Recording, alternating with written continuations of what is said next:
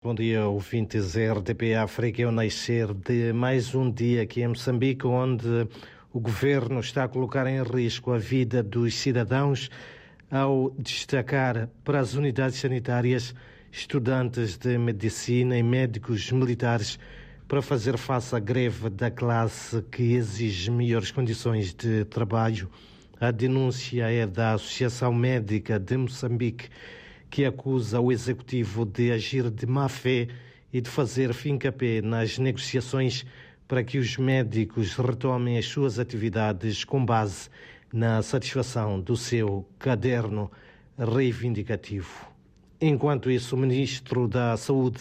apela aos médicos grevistas desde segunda-feira a regressarem ao trabalho para melhor prestarem o atendimento hospitalar aos utentes das diversas unidades sanitárias espalhadas pelo país. É um pedido feito pelo uh, Ministro da Saúde, Armindo Tiago, no final da 42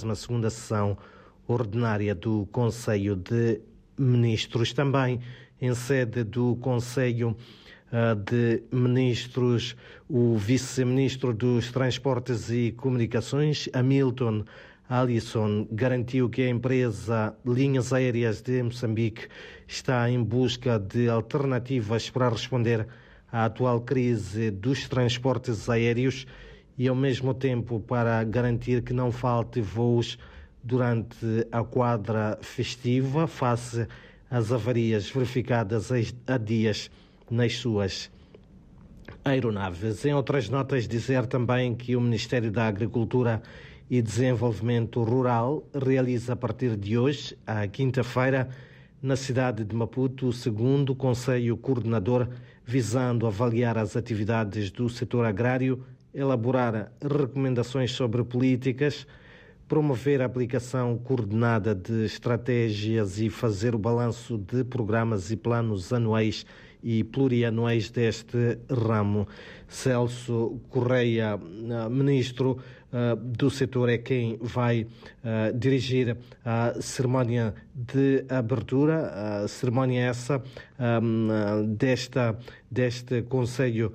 Coordenador, que ficará também marcado pela divulgação dos resultados do estudo de segurança alimentar pós-colheita em Moçambique. Também hoje e mesmo para terminar, dizer que a sexta sessão do Tribunal Judicial da cidade de Maputo deverá anunciar as penas de prisão a que cada um dos 19 reus acusados de práticas de vários crimes no caso das dívidas ocultas contraídas junto de bancos internacionais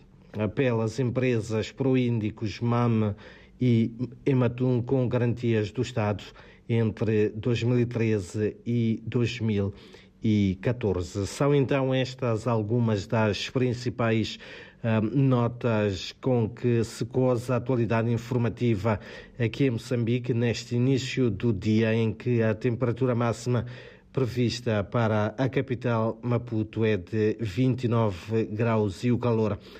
intenso já se faz uh, sentir a esta hora.